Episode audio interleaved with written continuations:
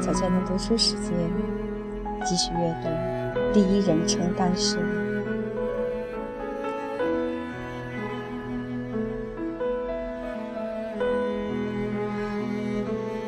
贞洁。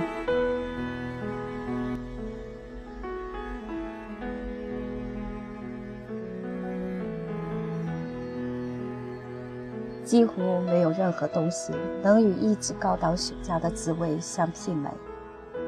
我年轻的时候很穷，只有偶尔别人送我一支，我才能过过烟瘾。我当时暗自打定主意，一旦有了钱，我一定每天午饭和晚饭后都美美的吸上一支雪茄。说起来，我年轻时定下的目标中，也就这件事实现了。而我梦想得到的东西中，也就这件事始终没有失去，这让我颇感欣慰。我喜欢那种味道厚重但又不太冲的雪茄，烟的长度要适中。雪茄过短的话，你还没有品出滋味，烟就吸没了；雪茄过长的话，又会让你感到厌烦。雪茄烟卷的松紧也要正好，过紧的话吸起来费力，过松的话吸到最后，嘴上就只剩下一小片残破的烟叶了。只有这样一支雪茄，吸完之后，你才会有一种意犹未尽的感觉。当你吸完最后一口，扔掉残剩的烟蒂，望着眼前。渐渐消失于周围空气中的最后一缕烟雾时，如果你是一个感性之人，想到为了你这半个小时的满足，凝结在这支雪茄上的辛苦劳动、烦恼与痛苦，还有所必须的复杂的生产组织与种种难题，现在都随着这支雪茄的消逝而灰飞烟灭了。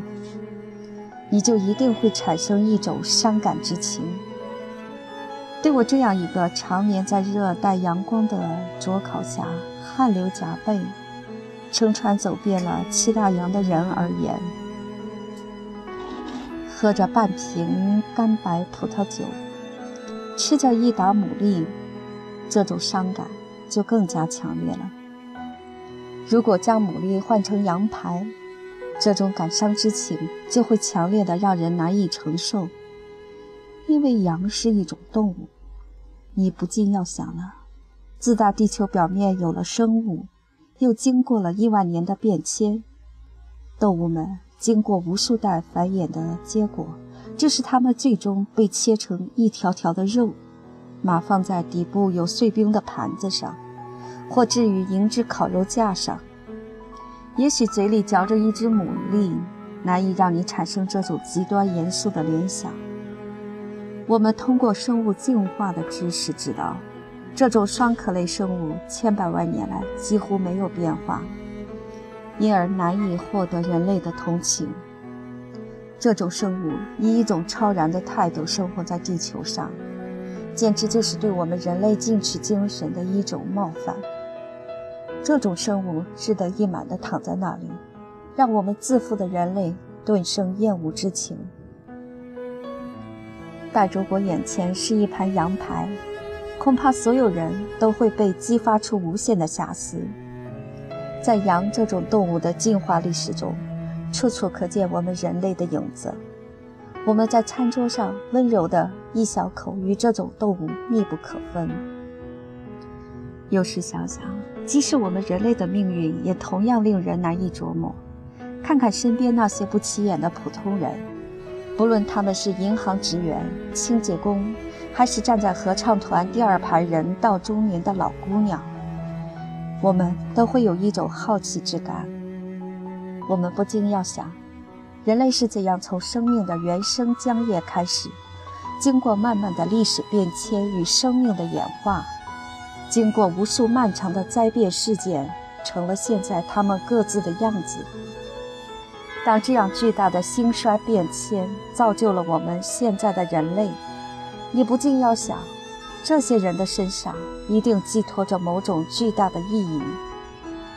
你一定会想，无论这些人的生活中遇到了什么难事儿，与生命精神或造就了他们生命的事物相比，都是小事一桩。思路突然中断了，正想着世界的起源，你突然又想起了别的事情。似乎这两者之间没有任何联系，这简直就是个白痴在讲故事。如果不是这件事情有些稀奇古怪，情节又颇具戏戏剧性，谁还能在这里听我啰里啰嗦讲这些琐碎之事呢？一件本来也许不会发生的小事，却产生了重大的后果，这真是谁也无法料到。似乎所有的事情都要靠机遇之缘。我们一个最细微的活动，也许就能对他人的一生产生重大的影响，而这些人又与我们毫不相干。如果不是某一天我穿过了街道，我这里要讲的故事就绝不会发生。生活有时真的是非常荒诞。只有特别有幽默感的人，才能品味出其中的乐趣。一个春日的上午，我正在邦德大街上无所事事的闲逛。到了中午的时候，我突然想起应该到索斯比拍卖行去看看，看是否有自己感兴趣的东西在拍卖。现在街上正堵车，我穿过拥堵的车辆，走到街道另一侧时。碰到了一个我在婆罗洲时认识的男人，他刚刚走出一家衣帽店。你好，莫顿，我向他打招呼道：“你是什么时候回国的？”我回国大约有一星期了吧。他是一个民政事务专员，英属北婆罗洲总督给我写了一封认识他的介绍信，我就给他去信说。我打算在他那里待一个星期。我说打算住宿在政府开办的招待所内。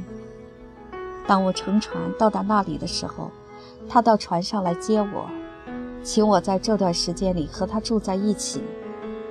我不同意他的安排，我无法同一个完全陌生的人在一起待一个星期，我也不想让他为我破费。此外。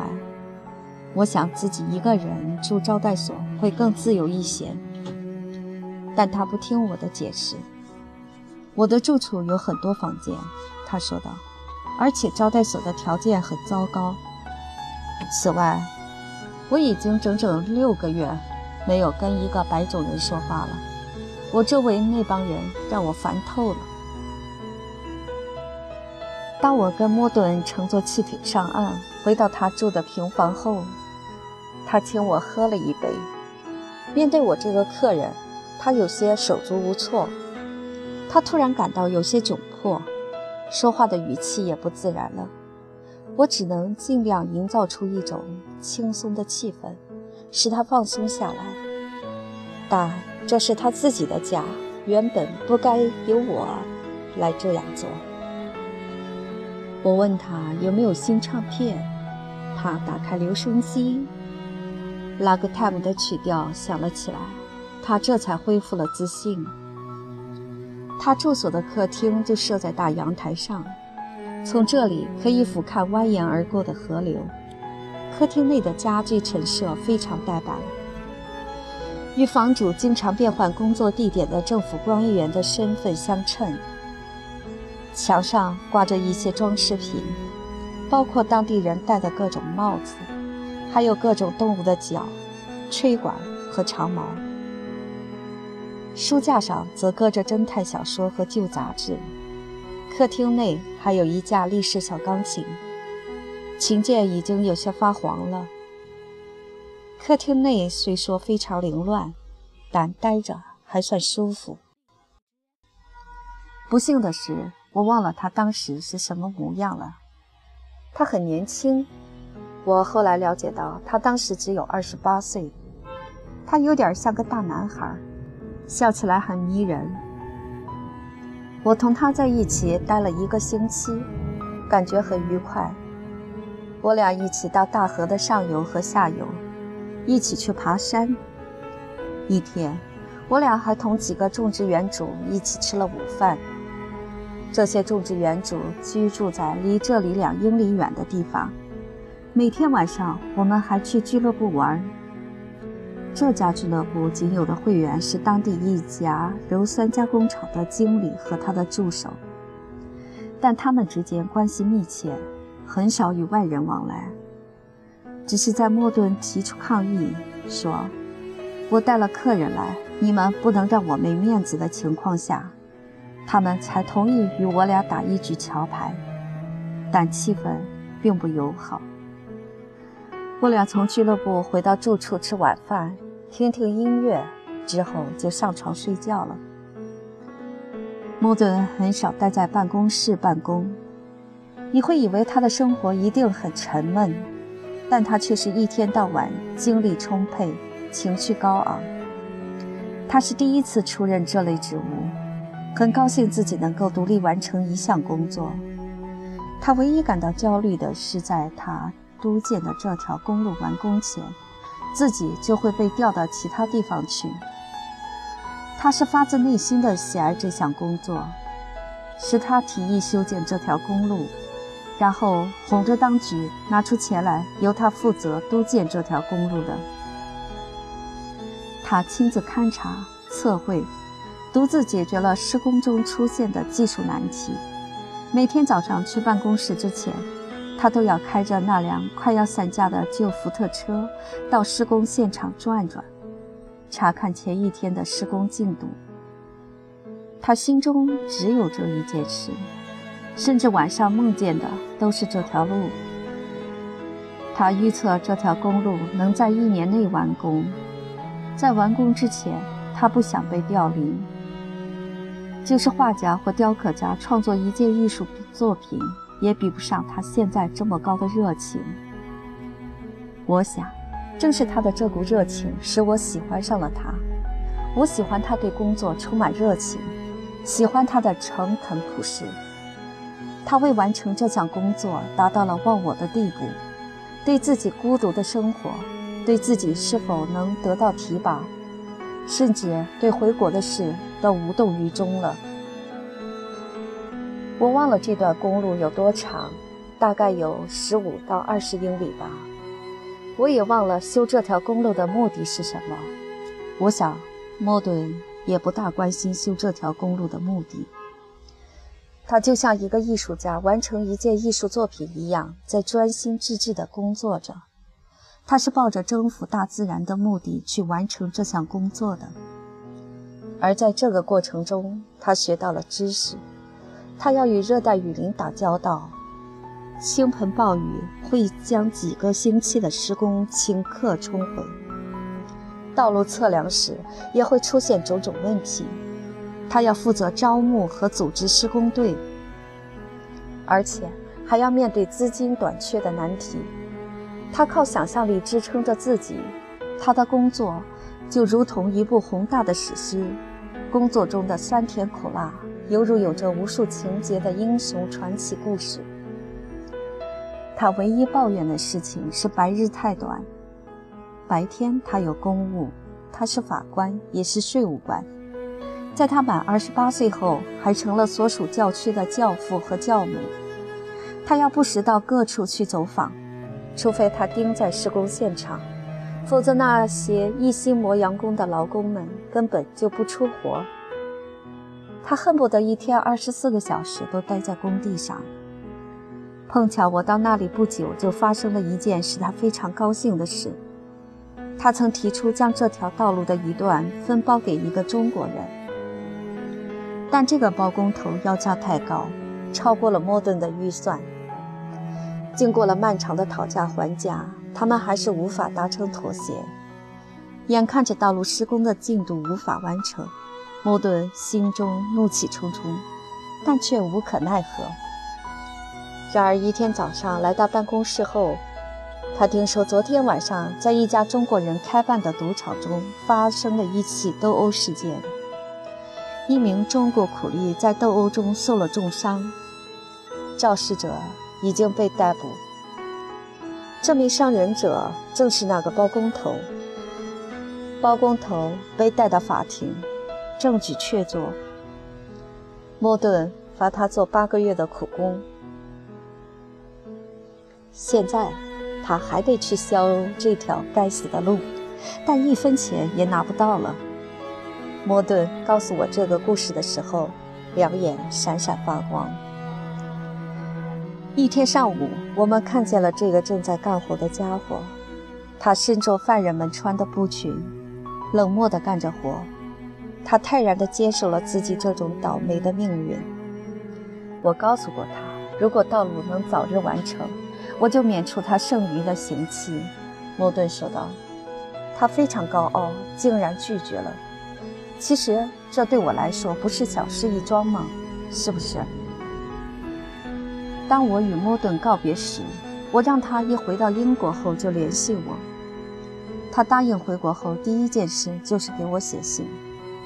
一个人可能会在一时冲动之下发出这类邀请，而另一人也可能完全是非常真诚地对待这件事。但如果一个人真把这件事当真了，则另一人就会感到有些惊愕。人们经常在回国后与他们在海外时完全判若两人。在海外时，他们表现得平和、自然和友善，他们会有很多有趣的事告诉你，他们会对你非常友好，你会非常急于想做点什么，以此来表示自己对所受款待的感激之情。但真要回报起来却很难。有些人很善于当东家，他们会让客人有种宾至如归的感觉，但他们却可能是些乏味的客人。他们会表现得紧张和腼腆。当你把他们介绍给自己的朋友时，你的朋友们会认为他们乏味至极。你的朋友们会尽量表现得礼貌一些。但这些陌生人走后，朋友们会感到轻松多了，谈话又会恢复到惯常那种轻松的氛围。我想，那些早早就参加了工作、生活在边远地区的人，对此会感受更深一些，因为他们从中得到的是苦涩和羞辱感。因此，我发现，那些居住在森林边缘。在远离总部的分支机构工作的人，很少接受别人的邀请。尽管这些邀请非常诚挚，他们自己当初也是非常真心地接受了邀请，但他们还是不会僭越。但莫顿不同，他是一个年轻的单身汉。通常，这些人的妻子们更难参与社交活动。其他女人只要扫一眼她们身穿的一点儿也不时髦的服装，看看她们的神态，就能知道她们是外省人，然后用冷漠的态度将她们晾在一边。而一个男人可以玩玩桥牌，打打网球，还可以跳跳舞。莫顿的气质很迷人，我毫不怀疑，只要有一两天时间，他就能适应这种环境。你回国了，怎么不告诉我呢？我问他道。我想，你可能并不愿意我去打搅。他笑了。你这是在胡说八道。我们就这样站在邦德大街的路边说了一会儿话。当然，在我看来，他变化很大。我在他那里的时候，他从来都只穿一身卡其布的短衣短裤或网球衫。只有在晚上，我俩从俱乐部回到住处后，他才会换上一件睡衣上装，下穿马来人穿的围裙来吃晚饭。这身装束可以说是迄今为止人类所发明的服装中，穿着最舒适的晚间服装了。现在，他身穿一身蓝笔记西装。显得有些拘束，在雪白衬衣领子的衬托下，他的面孔显得更黝黑了。那条路修得怎么样了？我问道。修完了。我曾担心工程不能按时完工，耽误我回国的行程。快完工的时候遇到了一两个障碍，但我督促他们往前抢进度。我在回国的前一天开着那辆福特车，从这条路的头跑到尾，一路都没有停车。我笑了，他高兴的样子很迷人。你回伦敦后都在忙些什么？买衣服。这段时间还好吗？好极了，我有点孤单，这你知道，但我并不在意。我每晚都去看一场电影。帕尔默一家就要回伦敦了，我想你在沙捞越时见过他们。我们打算一起玩玩，但他俩要先回苏格兰，因为帕尔默夫人的母亲病了。他的话虽然是轻描淡写，但却刺到了我的痛处。他们这类人都有这样共同的经历，这个经历让人想想就心碎。离回国还有好几个月的时间，他们就开始制定回国的计划。当他们离船踏上伦敦的土地时，他们会兴奋得难以自制。伦敦，这里到处都是商店、俱乐部、剧院和餐厅。伦敦，他们就要在这里生活下去了。伦敦，他们就要淹没于其中了。伦敦对他们而言是一个陌生而混乱的城市，没有敌意，但充满了冷漠，而他们就要迷失于其中了。他们在这里没有朋友，他们与这里的熟人没有任何共同之处。他们在这里比在丛林中更感到孤独。如果在剧院碰上了一个他们在东方认识的熟人，他们会感到非常高兴。也许对方并不高兴，甚至感到他们这些人腻烦透了。他们也许会约好在某个晚上见面，在欢声笑语中回味他们在一起时的快乐时光，谈论共同的朋友，最后还会相互透露一点自己当年的小秘密。当然，过后他们也不会为此而后悔。当他们要分手的时候，他们还会约定下次见面的时间。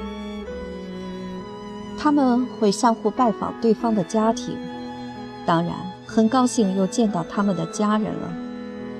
但今非昔比，环境已经不同了。他们会感到自己有点像是个局外人。他们最终意识到，伦敦人的生活。就是这样死气沉沉。当初回国确实令人感到非常快活，但现在他们却有些难以忍受这里的生活了。有时你会想念自己俯瞰河流的平房，想念自己当初在那里旅游的生活，那些在蓝色的月光下造访山达根、古晋或新加坡的日子是多么快乐呀！我想起了摩顿当时对我倾吐的期望。当时他说，一旦公路完工，他就要请假回国。而现在他回到了伦敦，但他却是一个人凄凉地坐在一家没有任何熟人的俱乐部里吃晚饭，或者孤单单地在苏霍区的一家餐厅吃完饭就去看电影。看电影也是自己一个人。甚至没有人在放映间隙里陪他喝一杯。想到这里，我的心中一阵剧痛。同时，我也想到，即使我知道他回到了伦敦，我也帮不了什么忙。上个星期，我忙得一点功夫都没有。就在我要出国的头天晚上，我还在陪朋友吃饭和看一场电影。今晚你怎么安排的？我问他道：“我打算上布莱顿酒店去吃饭，那里经常是人满为患，难得订到一个座位。但路那头有一个很有本事的家伙，他给我预定了一个座位。当然，那是别人推掉的。你知道，即使难于弄到两个退座，弄到一张退座还是不难。你今晚过来跟我一起吃饭得了。”今晚我要跟几个朋友一起在甘草市场饭店吃饭，饭后我们要去斯洛茨俱乐部玩。那好啊，我们约定十一点见面，然后我与他分手，去赴一个约会。我有些担心今晚一起吃饭的朋友可能会让莫顿不大开心，但我实在想不出还有哪个年轻人在一年中的这个季节能被我抓住应应急，也想不出有哪个我熟识的姑娘乐于答应我去陪一个腼腆的从马来亚来的年轻人吃饭和跳舞。不过，我相信比肖普夫妇能够尽他们所能来帮他。不管怎么说，能有几个人在一家俱乐部里陪他吃晚饭，还能在那里看美女们跳舞，他一定很开心。这比他自己一个人在半夜十一点就回家上床睡觉强多了，因为他再也没有其他地方可去了。当我还是一个医学院的学生时，我就认识了查理·毕肖普，他那时长得又瘦又小。一头浅褐色头发，相貌平平。他虽然有一双又黑又亮的漂亮眼睛，却戴了一副眼镜儿。他红红的圆脸盘总是一副快乐模样。他非常喜爱美女。我想他们夫妇都没有钱，也没有朋友和亲人要陪着，在某些地方倒是很相配。他总能设法召集一帮年轻人。随他一起到各地去旅游。他人很聪明，但颇为自负，而且好争论，性子急。他说起话来总是带着一股挖人的味道。回过头来想想，我敢说当时的他是一个不那么好处的年轻人。但他并不招人讨厌。现在他大概有五十五岁了，大光头，身材健胖。但金边眼镜下的一双眼睛依然机敏而有神。他说话还是那么武断，甚至有些自负，还是好争论，还是带着那么一股挖苦人的味道。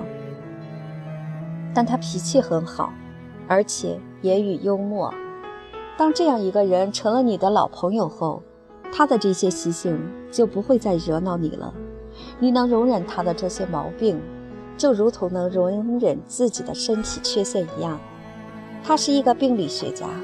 他经常送我他刚刚出版的薄薄的书，书的内容非常专业，配有大量的细菌照片做插图。这些书我都没有读过。我从道听途说中了解到，查理的学术观点是错误的。我想他与同行们的关系也不太好。他毫不掩饰自己对同行们的看法，认为他们都是一些不称职的傻瓜。但他一直做着病理学家这份工作，这让他一年有六百至八百英镑的收入。我想，他对其他人对自己的评价完全不放在心上。我喜欢查理·皮教普这个人，因为我与他相识三十年了。但我喜也喜欢他妻子玛热里，因为他人非常好。当他告诉我他要结婚了的时候，我感到非常出乎意料。当时他四十出头，且用情不专，因此我当时断定他恐怕要打一辈子光棍了。他非常喜欢女人，但一点儿也不投入感情。他也并不特别在意。要哪一类型的女人？他对女性的评价，在理想主义盛行的当今，会被认为是粗俗的。他知道自己需要什么，只要能满足身体的需要就行。如果哪个女人想要从他这里得到爱情或金钱，他就会耸耸肩膀，转身走人。简言之，他并不需要女人来满足自己精神上的理想，只要能跟他私通就行。尽管他又瘦又小，长相平平，但奇怪的是，有许多女人居然甘愿让他随意。至于自己精神上的需求，他能够从单细胞体中得到满足。他是一个说话总是直奔主题的人。当他告诉我要与一个叫玛热里·霍布森的年轻女人结婚时，我当即问他为什么。他咧嘴一笑，有三方面原因。他说：“首先，我不跟他结婚，他就不跟我上床；其次，他能让我开心，能让我笑得肚子痛；第三，他无依无靠，没有一个亲人，必须有人来照顾他。第一个理由你是在炫耀，第二个理由是空话，第三个才是真正的原因。看来你已经完全听凭他的摆布了。”他的双眼在一副大眼镜下闪闪发光，但很温柔。你这家伙什么事儿都能一眼看穿。你现在不仅对他百依百顺，而且还为此洋洋得意。明天过来吃午饭，认识认识他。他长得不难看。查理是一家不限男女的俱乐部的会员。那时我也经常出入这家俱乐部。我们约定明天在这家俱乐部吃饭。我发现马热里是一个非常吸引人的年轻女人。那时她快满三十了，很有修养，这让我很高兴，同时也有几分吃惊，因为查理通常只对那些不太有教养的女人感兴趣，这一点逃不过我的眼睛。他的长相虽说不上多好，但挺标致，有一头漂亮的黑发和一双漂亮的眼睛，肤色白皙，看起来很健康。他说话非常率直，让人听起来很舒服。他看起来是一个诚实、单纯、可信任的人，我立即就喜欢上了他，跟他说话很轻松。虽然他并没有说什么奇言妙语，但他善解人意，对别人说的笑话，他马上就能领悟其中的可笑之处。而且，他还是一个爽朗之人。他留给人们的印象是能干和务实。他的快活和平和说明他有一个好脾气，而且悟性很高。他们俩似乎对彼此非常满意。我第一次见到他时，曾自问过，为什么玛热里要嫁给我这样一个脾气暴躁的小个子？他不仅已经开始谢顶，而且也不年轻了。但我很快就发现，答案是他爱这个男人。他俩经常互相揶揄，然后哈哈大笑。他俩的目光不时相对，眼神意味深长。似乎在传递只有他俩才能理解的信息，这真是有些感人呢。一个星期后，他俩就在一家结婚登记处办理了结婚手续。这桩婚姻非常美满。十六年后的现在回味起来，想到嬉闹时他俩结合在一起，我还禁不住要同情地窃笑一番。他们非常恩爱，虽然经济上始终不很宽裕。但却其乐融融。他们没有什么远大的抱负，生活对他们而言就像是永远没有尽头的野餐。他俩住在潘通大街的一处公寓内，是我所见过的最小的公寓了，包括一间小卧室、一间小客厅和一个卫生间。但他俩没有家的观念，他们通常只在公寓吃早点，而去饭馆吃饭。这里只是他俩睡觉的地方。他们的小家布置得很舒适，只是来个客人喝杯掺苏打水的威士忌时，房间就显得拥挤了一点儿。马热里雇了一个按日付薪的清洁女工，将房间打扫得非常整洁。只是查理邋遢惯了，对此感到有些不大适应。室内的所有设施几乎都是两人共用的。他俩还有一辆微型轿车，只要查理休假，他俩就会钻进汽车到欧洲大陆去旅行。每人一个大袋子，就能把所有的行李都装进去了，想上哪儿就去哪儿。如果路上车坏了，他俩也从不烦恼。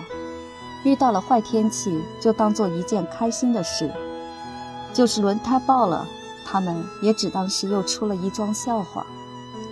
如果迷了路，不得不在野外过夜，他俩就会把这视为最快活的一天。查理仍然是好争论，脾气暴躁，但马热里总能保持着平和的态度。他只需要一句话就能使他冷静下来。再说几句就能使他笑起来。他为他撰写的关于鲜为人知的细菌论文打字，从科学杂志中寻找资料。有一次，我问他们吵过架没有？没有，他回答道：“我俩似乎从来没有什么要吵的。”查理的脾气好极了。胡说，我反驳道：“他是个蛮横好斗。”坏脾气的家伙，他从来都这样。她看看自己的丈夫，咯咯地笑了。我明白，他认为我是在开玩笑。他是在说胡话呢，查理说道。他是个傻瓜透顶的笨蛋，他甚至都不知道自己在胡说些什么。他俩在一起的时候非常甜蜜，非常享受对方的陪伴。只要有可能，他俩就尽量待在一起。尽管都结婚很长时间了，每天中午，查理还是开车到城西，与马热里在一家餐馆一起用餐。如果有人请他俩到乡间去度个周末，马热里就会写信给女主人，询问是否能为他俩准备一张双人床。如果行的话。他俩就会欣然接受邀请。人们常常为此而善意地取笑他俩，但嗓音可能会带有几分怪声。他俩在一起睡了这么多年，但还是不能各自分开去睡。一般人可能都会对此感到有点尴尬。通常来说，丈夫与妻子不仅会在各自的卧室睡觉，如果要让他们共用一个卫生间，他们恐怕都会不高兴。现在一般人家的卧室都是单人间，但如果你要邀请比肖普夫妇到你家做客暂住的话，一定要准备一个有双人床的客房。这在他俩的朋友圈子中已经人所共知。当然，有些人认为他俩这样做不大合适，但满足他俩的这个要求并不麻烦，而且他们夫妇俩都讨人喜欢，满足这个怪癖。还是值得的。查理总是精神头十足，说话带着一股嘲讽的味道，非常有趣。马热里娴静而随和，能请到他俩来做客是一件让人感到快活的事情。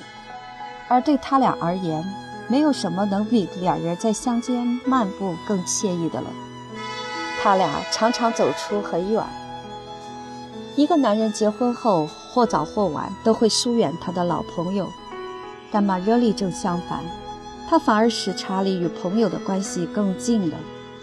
他不仅使他更能容忍别人，也使他成为了一个更合群的人。让人忍俊不禁的是，他俩不像是一对已婚的夫妇，倒像是一对在一起生活的中年光棍儿。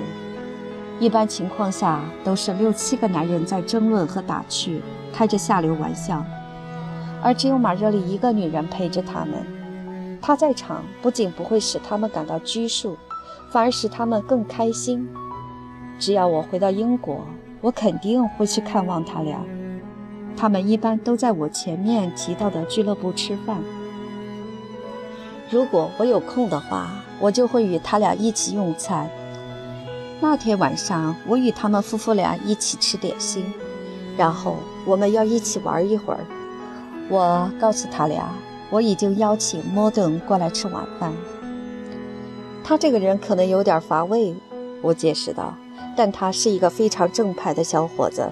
我在婆罗洲的时候，他待我非常好。你为什么不早点告诉我？马热里嚷道。要不我会带个姑娘来的。找个姑娘来干嘛？你不在这儿吗？我想让一个小伙子跟我这么大岁数的女人跳舞，他不会很开心。马热里说：“胡说八道，岁数跟跳舞有什么关系？”查理转过身来对我说道：“跟你跳过舞的女人中，有比她跳得更好的吗？”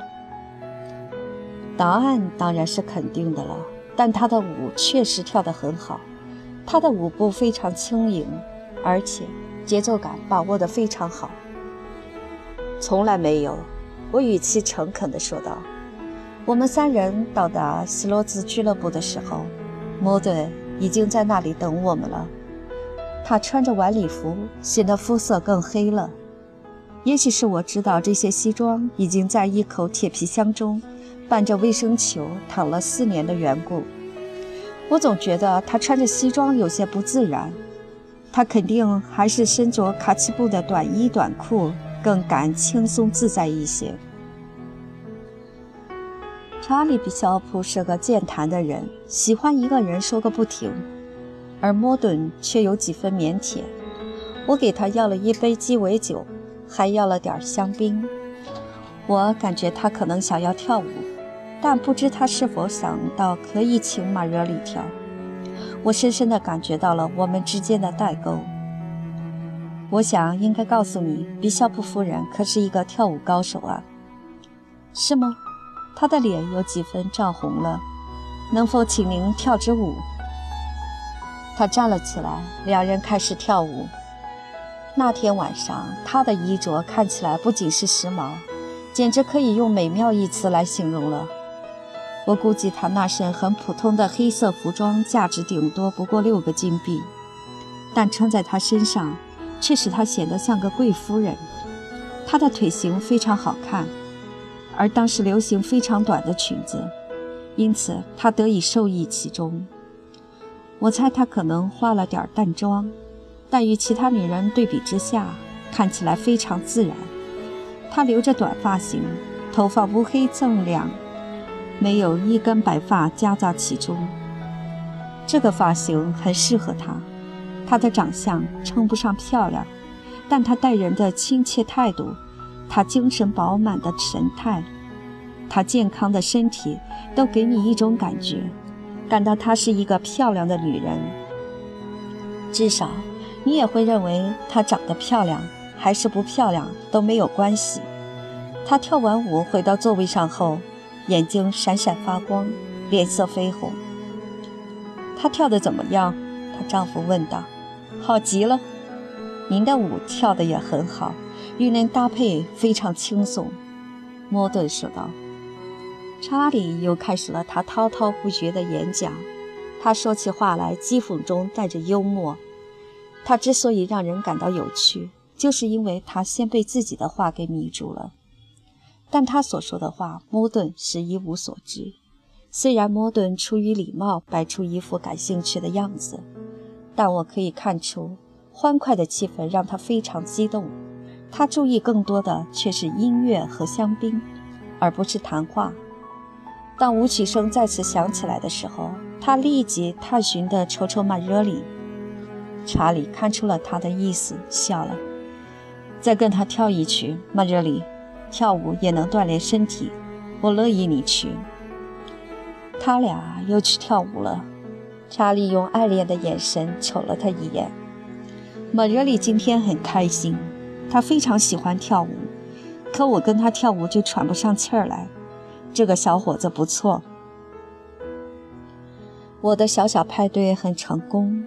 当我和莫顿同比肖普夫妇告别后，我俩一同步行前往皮卡迪利广场。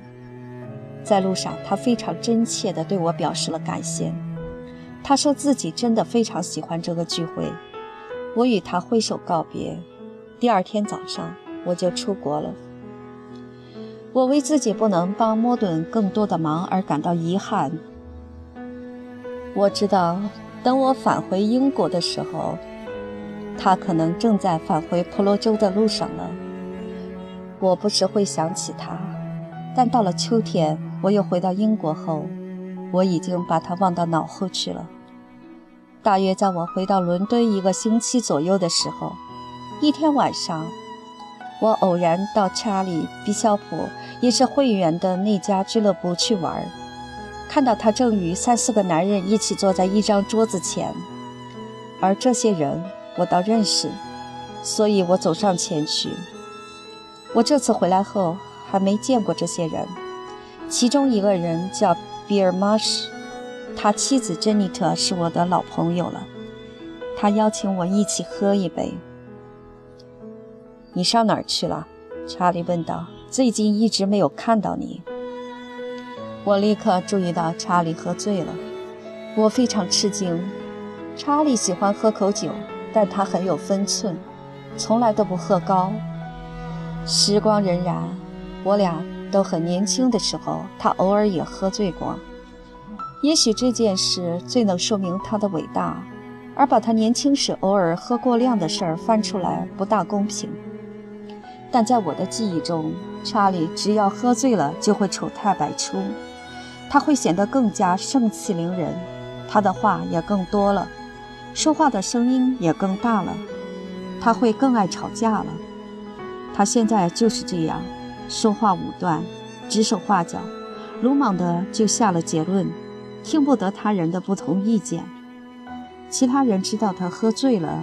一方面对他无力搅三分的劲儿感到生气，一方面又觉得他既然喝醉了，就不要与他计较了。他是一个很难相处的家伙。他这么大岁数了，有点发福，还秃了顶，戴着一副眼镜儿，却醉得一塌糊涂。正常的时候他都是衣冠楚楚，但现在却是衣衫凌乱，全身沾满了烟灰。查理叫服务生过来，又要了一杯威士忌。这个服务生已经在这家俱乐部工作了三十年。您桌上还有一杯呢，先生。让你干啥你就干啥，查理·肖普说道。马上给我拿两杯威士忌来，否则我就要投诉你怠慢客人。好吧，先生。查理端起桌上的那杯威士忌，一饮而尽。但他的手有些颤抖，因此有一些酒洒落到身上。好了，查理，老伙计，咱们该走了。”比尔·马斯说道。然后他转身对我说：“查理今天来这里的时间不长，这就更奇怪了。我感到有什么事不对劲儿，但最好还是什么都不说。我这就走。”查理说道。但我走之前要再喝一杯，这样我今晚就能睡个好觉了。在我看来，这个聚会没有马上散伙的意思，因此我站了起来，说我要走着回家了。我说：“看我要走。”比尔说道：“明天晚上你过来跟我们一起吃饭，好不好？就我、珍妮特和查理三个人。”好的，我很高兴过来。我答应道：“肯定是有什么事儿了。”马氏夫妇住在摄政公园东侧的一排住房内，为我开门的女佣将我让进马氏先生的书房，他正在那里等我。我想在你上楼前，最后还是与你唠几句。他一面与我握手，一面说道。你知道马热里把查理给甩了吗？是吗？不知道啊。他对这始终不能释怀。珍妮特认为让他自己一个人待在那套凌乱的小公寓内太残酷了，因此我俩邀请他到我们这里住一段时间。我们尽可能地安抚他。他这段时间喝酒没个够，他失眠有两个星期的时间了。他不会永远离开他吧？我感到非常震惊。他是要这样，为了一个叫莫顿的家伙，他简直疯了。莫顿？哪个莫顿？我压根儿也没有想到，他可能是我在婆罗洲认识的那个朋友。该死，还问呢？是你介绍的他？看你做的这件好事吧。现在咱俩上楼去，我想最好。还是让你先明白一下自己的处境。他推开门，我俩走出书房，我心里七上八下的。但你给我解释解释，我说，去听珍妮特解释好了。她了解事情的前后经过。这件事真让我莫名其妙。马热里干的这件事让我无法容忍。他这下肯定垮了。他引着我走进客厅。我进屋后，珍妮特·马士站起来，走上前来欢迎我。查理正坐在窗前读着晚报，看到我走到身边，他把报纸放到一边，同我握握手。他十分清醒，说话依然是那种快活的语气，但我注意到他看起来状态很差。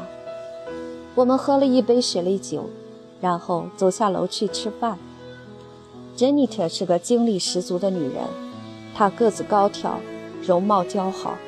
她机警地使谈话持续进行下去。当我们几个男人要去喝杯葡萄酒的时候，他命令我们不许超过十分钟。比尔平时是一个沉默寡言的人，现在却要千方百计找话说。我恍然大悟，我刚才光想着到底出了什么事儿，却没有意会到他们夫妇的苦心。显然。马氏夫妇是不想让查理陷入到沉思中去，因此我尽力说些有趣的事。查理似乎也愿意尽量配合我们，他总是喜欢滔滔不绝地说个没完。现在他又站在一个病理学家的角度，开始分析最近发生的一起谋杀案。这起案件已经开始引起公众的注意，但他的话听起来干巴巴的。看来他现在干什么都没有心思了。你会感觉到他为了回应主人的好意而强迫自己说话，但他的心思在别的地方。这时，头顶上的地板多响了，这是珍妮特不耐烦的信号。我们大家都感到如释重负。这种场合最需要一个女人来缓解气氛了。我们走上楼去，一起打了会儿桥牌。时间很晚了。当我要与他们告别的时候，查理说他要送我一程，可以一直走到马里波恩路尽头。查理，现在太晚了，你最好还是上床睡觉吧。”珍妮特说道。“我睡觉前散散步，这样能睡得实一些。”他回答道。他有些担心地瞅瞅他，但一个年岁一到中年的病理学教授要出去走走，你是拦不住的。她眼睛一亮，瞅了一眼她丈夫。我想比尔也该去散散步。我想这句话不大明智，女人们往往有点过于独断专行了。查理不高兴地瞅了他一眼。完全不需要比尔跟我们出去，他口气坚决地说道。我一点儿也不想出去，比尔笑着说道。我累坏了，要上床睡觉了。我想我俩出去后。比尔·马什跟他妻子一定会拌几句嘴。当我俩沿着栅栏向前走去的时候，查理对我说：“他们两口子对我太好了，如果没有他们，我真不知道自己会干些什么蠢事。”有两个星期我都没有合眼。我对此表示遗憾，但并没有询问原因。我俩就这样静静地走了一段路。我想，他和我一起出来是想要告诉我这件事的来龙去脉，但我感到他并不急于讲述。我急着要表达我的同情，但又担心说错了地方。我不想让自己表现得似乎要急于使查理失去自信。我不知道该怎样引导他说这件事。我相信他也不需要别人去引导，他不是一个说话拐弯抹角的人。我想，他是在考虑怎么说才好。我们走到了街道的拐角处，你可以在前面的教堂打到出租车。他说：“我再溜达一会儿，晚安。”他点点头，然后没精打采地走了。我简直是惊呆了。我无可奈何，只能继续向前走，直到打了一辆出租车。第二天早上，我正洗澡呢。电话铃声响了起来，我在身上裹了一条毛巾，就浑身湿漉漉地跑出来接电话。电话是珍妮特打来的。